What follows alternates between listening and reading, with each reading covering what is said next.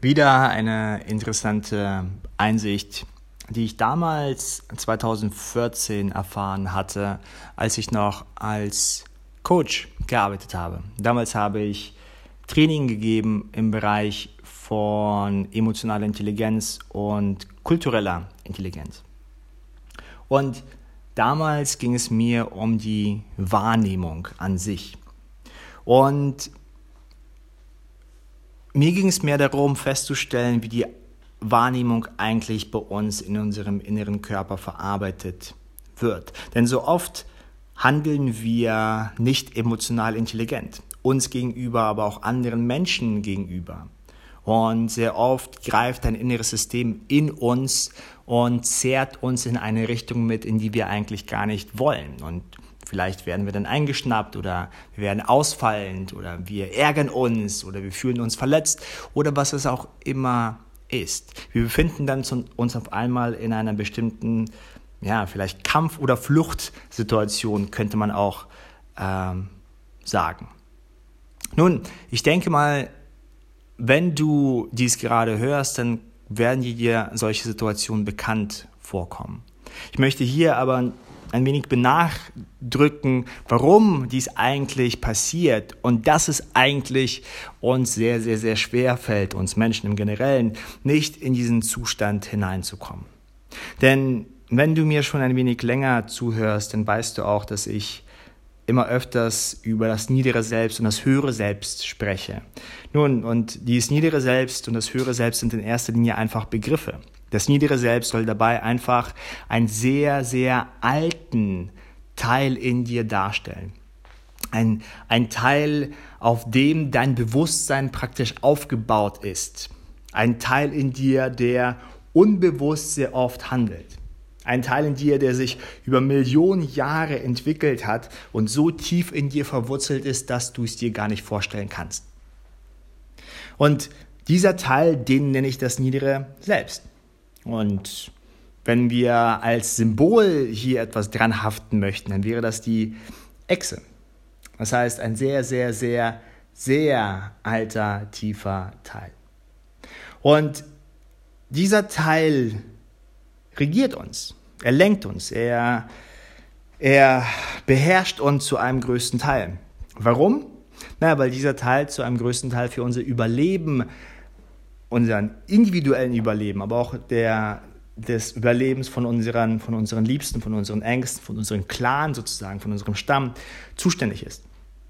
Und dieser Teil hat sich über Jahrhunderte von tausenden Jahren und Millionen Jahren bewährt, evolutionär gesehen. Und weil er sich bewährt hat, hat er eben noch die Macht über unsere Psychologie. Und äh, dieser innere Teil denkt natürlich immer noch, dass wir in einer Welt leben, die sehr harsh ist. In einer Welt leben, wo es sehr wenig Essen gibt. In einer Welt leben, wo wir ständig Gefahren ausgesetzt sind. Und dieser Teil möchte natürlich, dass wir und unsere Liebsten überleben. Und ich möchte dir ein wenig näher bringen, wie tief dieser Teil eigentlich in unseren in unseren Innersten verwurzelt ist. Und ich möchte das an einem Beispiel äh, dir ein wenig präsentieren, ein wenig darstellen. Und dieses Beispiel ist unsere Wahrnehmung. Und damit meine ich das, was wir täglich von Moment zu Moment wahrnehmen, sehen. Und man hat das mal untersucht. Das heißt, man hat mal untersucht, wie unsere Wahrnehmung funktioniert. Das heißt, welche Bereiche im Gehirn werden von unserer Wahrnehmung äh, abgegangen? Also wie findet wohl die Reihenfolge statt, wo, wenn wir denn einen Input bekommen, welche Bereiche dann sozusagen in unserem Gehirn abgegangen wäre, werden? Und man hat Folgendes festgestellt. Als allererstes, wenn du etwas wahrnimmst, dann geht es erst einmal sozusagen, wenn du das Bild hast, ne, so dann geht diese Information in deinen Thalamus. Und der Thalamus ist dafür da, um einfach bekannte Muster zu prüfen, die du gerade wahrnimmst. Das heißt, hast du denn das, was du gerade wahrnimmst, auch schon in der Vergangenheit wahrgenommen?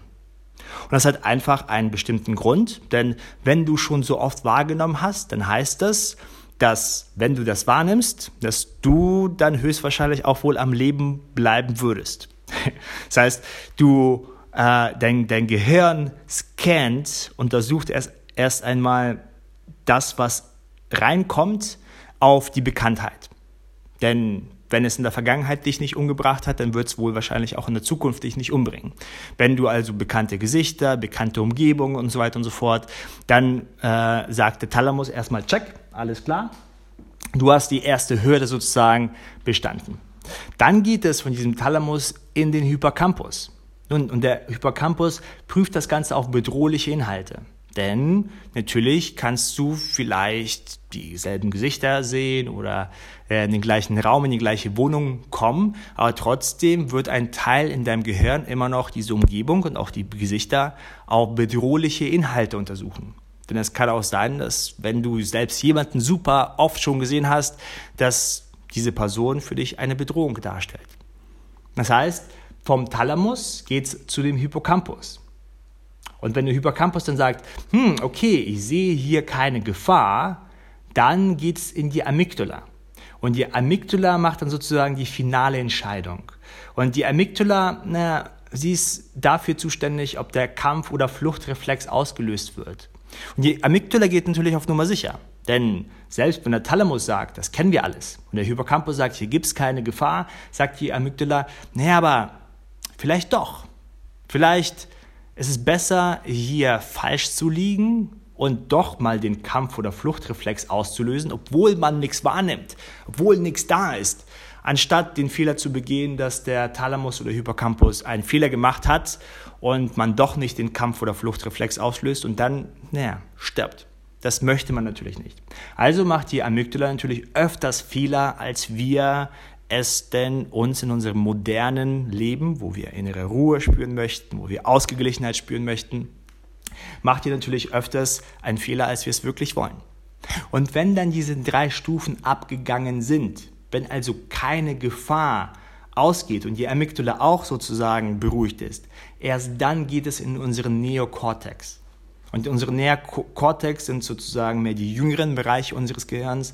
Und dies hat dann auch erst mit der bewussten Wahrnehmung zu tun. Das heißt, alles andere findet zum größten Teil unbewusst statt. Und jetzt kommt es erst in eine bewusste Wahrnehmung.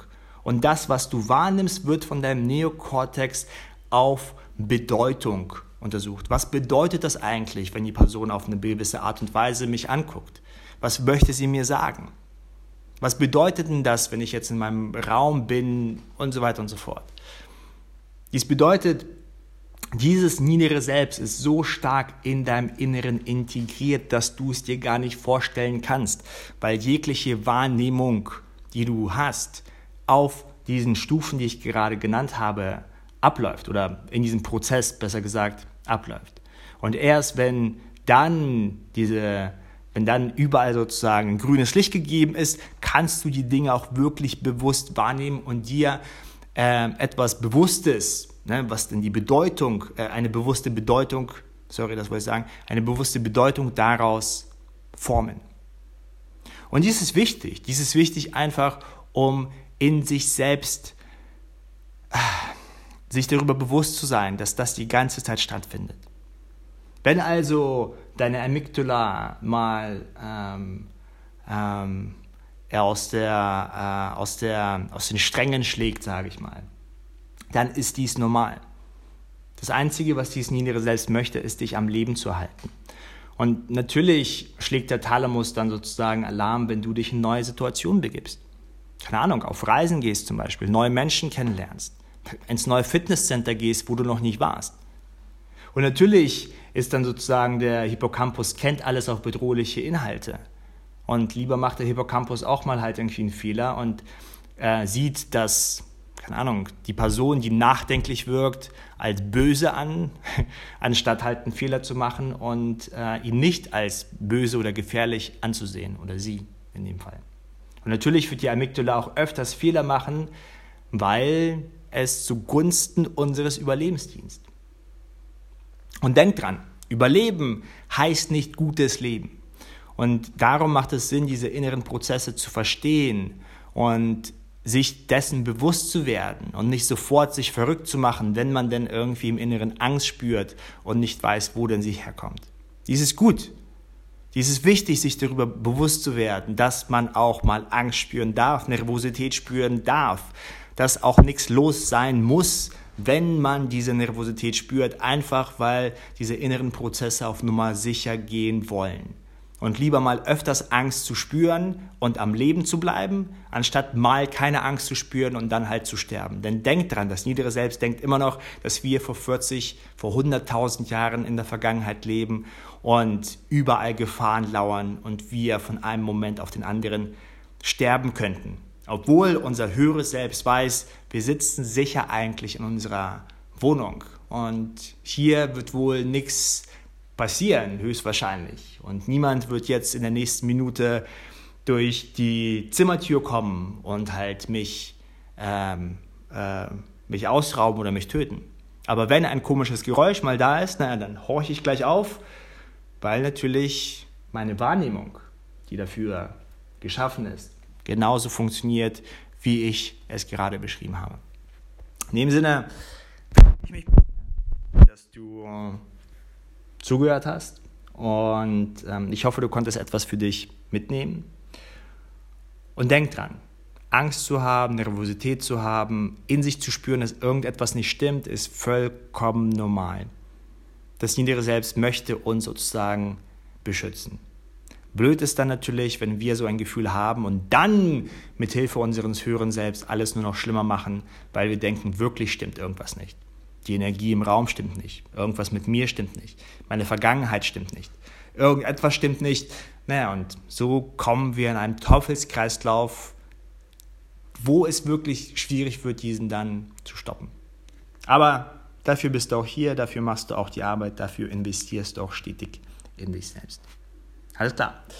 Dann wünsche ich dir noch einen wunderschönen Tag und bis bald. Ciao, ciao.